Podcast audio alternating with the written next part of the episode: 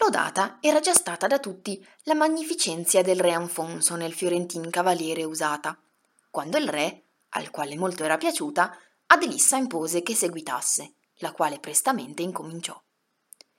Delicate donne, l'essere stato un re magnifico e l'avere la sua magnificenzia usata verso colui che servito l'avea, non si può dire che laudevole e gran cosa non sia.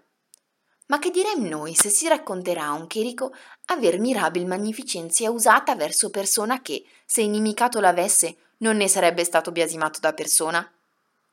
Certo non altro se non che quella del re fosse virtù, e quella del cherico miracolo, con ciò sia cosa che essi tutti avarissimi troppo più che le femmine sieno, ed ogni liberalità nemici a spada tratta. E quantunque ogni uomo naturalmente appetisca vendetta delle ricevute offese, i chierici, come si vede, quantunque la pazienza predichino e sommamente la remissione delle offese commendino, più focosamente che gli altri uomini a quella discorrono. La qual cosa, cioè come un chierico magnifico fosse, nella mia seguente novella potrete conoscere aperto. Ghino di Tacco, per la sua fierezza e per le sue ruberie uomo assai famoso, essendo di Siena cacciato e nemico dei conti di Santa Fiore, ribellò radicofani alla chiesa di Roma e in quel dimorando chiunque per le circostanti parti passava rubar faceva ai suoi masnadieri. Ora, essendo Bonifazio Papa VIII in Roma, venne a corte l'abate di Cligny, il quale si crede essere un dei più ricchi prelati del mondo, e quivi guastatoglisi lo stomaco, fu dai medici consigliato che egli andasse ai bagni di Siena e guarirebbe senza fallo.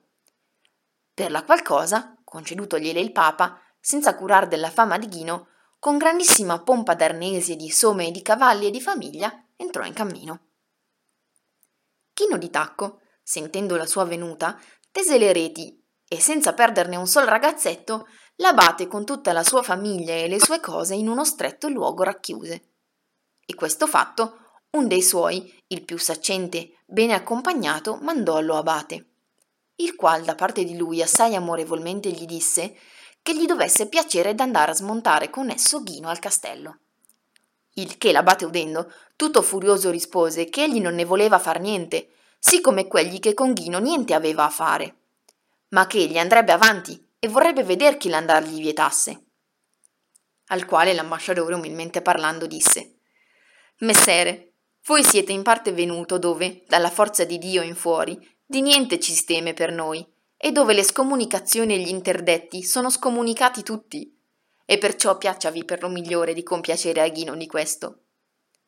Era già, mentre queste parole erano, tutto il luogo di masnadieri circondato, perché l'abate, co' suoi preso veggendosi, disdegnoso forte, con l'ambasciatore prese la via verso il castello, e tutta la sua brigata e i suoi arnesi con lui.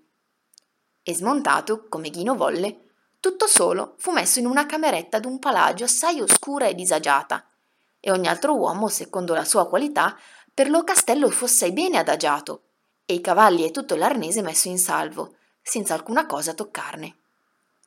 E questo fatto se ne andò Ghino all'abate e dissegli Messere, Ghino, di cui voi siete oste, vi manda pregando che vi piaccia di significargli dove voi andavate e per qual cagione L'abate, che, come savio, aveva l'altierezza giù posta, gli significò dove andasse e perché. Ghino, udito questo, si partì e pensossi di volerlo guarire senza bagno. E facendo nella cameretta sempre ardere un gran fuoco e ben guardarla, non tornò a lui infino alla seguente mattina. E allora, in una tovagliuola bianchissima, gli portò due fette di pane arrostito e un gran bicchiere di vernaccia da corniglia, di quella dell'abate medesimo, e si disse all'abate Messer, quando Ghino era più giovane, egli studiò in medicina e dice che apparò ognuna medicina al mal dello stomaco esser miglior che quella che egli vi farà, della quale queste cose che io vi reco sono il cominciamento. E perciò prendetele e confortatevi. L'abate, che maggior fame aveva che voglia di motteggiare, ancora che con isdegno il facesse, si mangiò il pane e bevve la vernaccia, e poi molte cose altiere disse, e di molte domandò e molte ne consigliò, e in spezialità chiese di poter veder Ghino. Ghino, udendo quelle, parte ne lasciò andarsi come vane, e ad alcuna assai cortesemente rispose, affermando che come Ghino piuttosto potesse il visiterebbe. E questo detto da lui si partì. Né prima vi tornò che il seguente dì con altrettanto pane arrostito e con altrettanta vernaccia. E così il tenne più giorni, tanto che egli s'accorse l'abate aver mangiate fave secche, le quali egli studiosamente e di nascosto portate v'aveva e lasciate. Per la qual cosa egli il domandò da parte di Ghino come star gli pareva dello stomaco, al quale l'abate rispose A me parrebbe star bene se io fossi fuori delle sue mani. E appresso questo, ni un altro talento ho maggiore che di mangiare, si ben mano le sue medicine guerito. Ghino adunque, avendogli dei suoi arnesi medesimi alla sua famiglia fatta acconciare una bella camera e fatto apparecchiare un gran convito, al quale con molti uomini del castello fu tutta la famiglia dello abate, a lui se n'andò la mattina seguente e dissegli Messere, poiché voi ben vi sentite, tempo è d'uscire d'infermeria. E per la man presolo, nella camera apparecchiategli nel menò, e in quella coi suoi medesimi lasciatolo, a far che il convito fosse magnifico attese. L'abate coi suoi alquanto si ricreò, e qual fosse la sua vita stata narrò loro, dove essi in contrario tutti dissero sé essere stati maravigliosamente onorati da Ghino. Ma l'ora del mangiar venuta, l'abate e tutti gli altri ordinatamente di buone bevande e di buoni vini serviti furono, senza lasciarsi Ghino ancora all'abate conoscere. Ma poi che l'abate alquanti dì in questa maniera fu dimorato, avendo Ghino in una sala tutti i suoi arnesi fatti venire e in una corte che di sotto a quella era tutti i suoi cavalli infino al più misero ronzino, allo abate se n'andò e domandollo come star gli pareva e se forte si credeva essere da cavalcare. A cui l'abate rispose che forte era egli assai e dello stomaco ben guerito e che starebbe bene qualora fosse fuori delle mani di Ghino. Menò allora Ghino l'abate nella sala dove erano i suoi arnesi e la sua famiglia tutta, e fattolo ad una finestra accostare donde egli poteva tutti i suoi cavalli vedere, disse Messer l'abate, voi dovete sapere che l'esser gentile uomo e cacciato di casa sua e povero e avere molti e possenti nemici hanno, per potere la sua vita e la sua nobiltà difendere e non malvagità d'animo, condotto Ghino di Tacco, il quale io sono, ad essere rubatore delle strade e nemico della corte di Roma. Ma perciò che voi mi parete valente signore, avendovi io dello stomaco guerito, come io ho, non intendo di trattarvi come un altro farei, a cui, quando nelle mie mani fosse come voi siete, quella parte delle sue cose mi farei che mi paresse. Ma io intendo che voi a me, il mio bisogno considerato, quella parte delle vostre cose facciate che voi medesimo volete Elle sono interamente qui dinanzi da voi tutte, e i vostri cavalli potete voi da cotesta finestra nella corte vedere.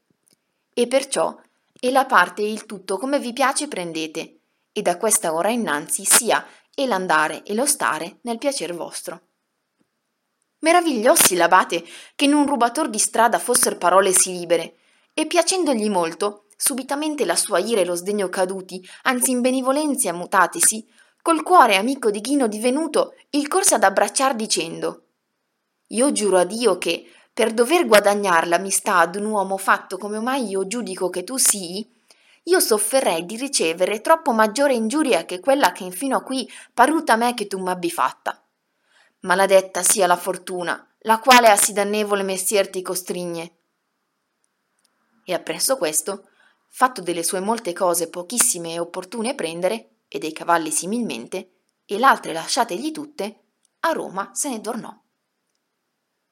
Aveva il Papa saputa la presura dello abate, e come che molto gravata gli fosse, veggendolo il domandò come i bagni fatto gli avesser pro.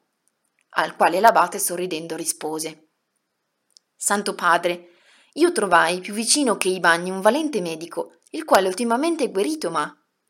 E contogli il modo, di che il Papa rise. Al quale l'abate seguitando il suo parlare da magnifico animo mosso, domandò una grazia. Il Papa, credendo lui dover domandare altro, liberamente offerse di far ciò che domandasse. Allora l'abate disse Santo Padre, quello che io intendo di domandarvi è che voi rendiate la grazia vostra a Ghino di Tacco mio medico, perciò che tra gli altri uomini valorosi e da molto che io contai mai, egli è per certo un dei più. E quel male il quale egli fa, io il reputo molto maggior peccato della fortuna che suo. la quale se voi con alcuna cosa dandogli, donde egli possa secondo lo suo stato vivere, mutate, io non dubito punto che in poco di tempo non ne paia a voi quello che a me ne pare. Il Papa, udendo questo, siccome colui che di grande animo fu e vago dei valenti uomini, disse di farlo volentieri, se da tanto fosse come diceva, e che egli il facesse sicuramente venire. Venne adunque Ghino fidato, come all'abate piacque, a corte. Ne guardi appresso del Papa fu, che egli il reputò valoroso, e riconciliatoselo, gli donò una gran prioria di quelle dell'ospedale, di quello avendo il fatto far cavaliere, la quale egli, amico e servidore di Santa Chiesa e dello abate di Cligny, tenne mentre visse.